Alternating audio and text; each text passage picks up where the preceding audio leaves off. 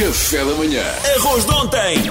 Cascas de batata, Alface murcha! meia pera, Pão duro. Com todos estes restos combinados, Chefe Kiko faz um prato gourmet.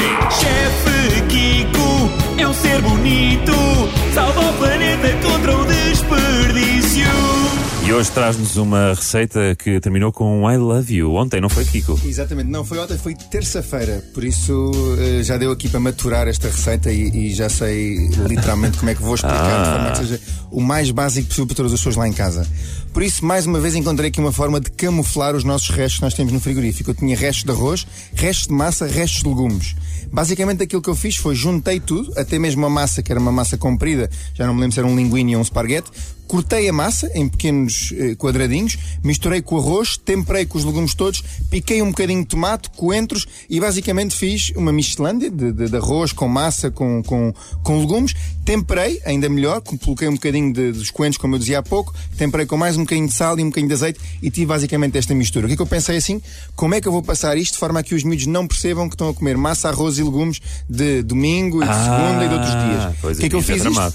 Peguei nos canelones, que não é uma coisa nada complicada de fazer, ou seja, nós temos a massa dos canelones, não é preciso ser aquela já seca, podemos usar uma massa de lasanha.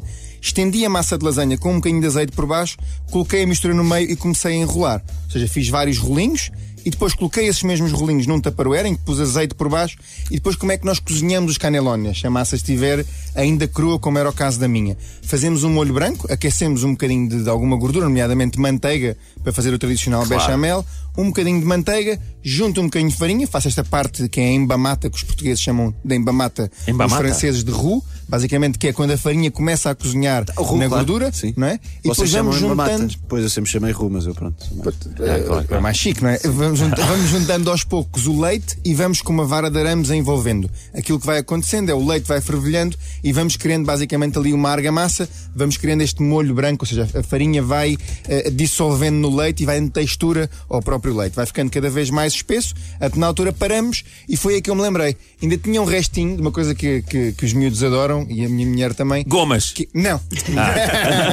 não, fazia, fazia algum sentido, não é? Gastronomicamente, massa, arroz, Então legumes, não faltava um então toque não de gomas. Mas pronto, eu, eu hesitei nas gomas e pronto, guardei as meteste o gomas para, para acordar de manhã. E tinha berinjela, tinha uma berinjela ainda no Ah, frigorífico. era a minha segunda hipótese. Eu adoro este, realmente esse- eu adoro o método Kiko, que é tu consegues reaproveitar facilmente e intuitivamente quaisquer restos que tenhas, desde que tenhas, obviamente, em casa 15 outros ingredientes ultra sofisticados à disposição para Mas, ó Luís, isso vai acontecer rapidamente na tua vida. Eu tenho quatro filhos e vais ver o que é que é, o que é, que é bom Acumula-se quando muita começas coisa. a, a ter filhos. Claro, claro. Vai-se acumulando vários taparoezinhos pequeninos lá em casa. O que é que eu fiz à berinjela? Cortei a berinjela em cubinhos, salteei a berinjela e depois triturei a berinjela e juntei um puré de berinjela ao molho branco.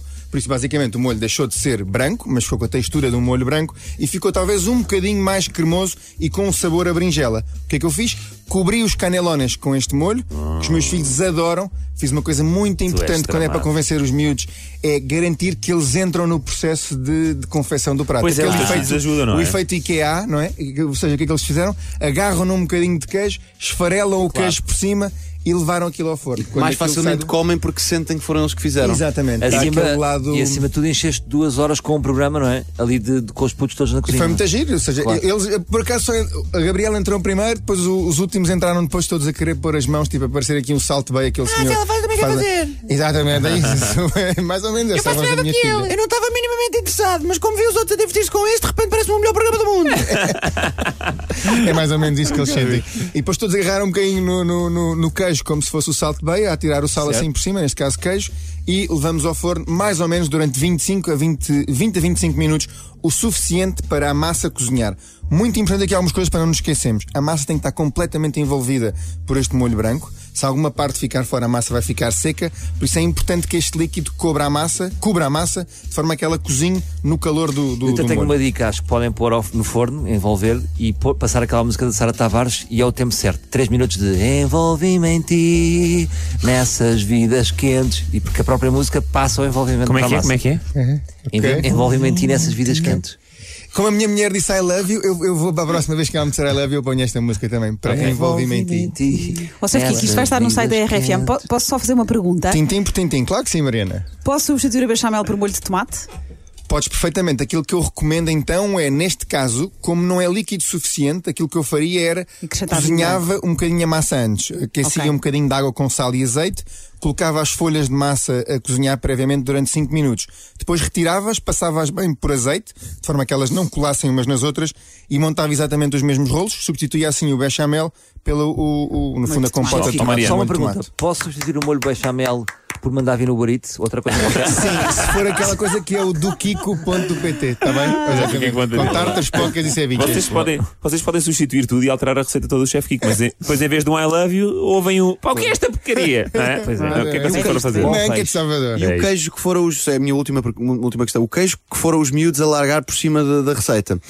Os 8 quilos que foram parar ao chão é deixar ficar e os ratos comem? Ou. Sim, preferencialmente, se não queres desperdiçar, arranja um rato ou um cão para lamber. É, não é? Convém ter um animal que goste de queijo. Mas há sempre um bocadinho no chão, sem dúvida. Bom, vai estar tudo no site da RFM, menos esta parte de- dos disparados que nós dissemos no final. Podem cortar só a minha, se que foi mais fraco. Zé Tico. O que seria de nós sem ti, chefe? Café da manhã.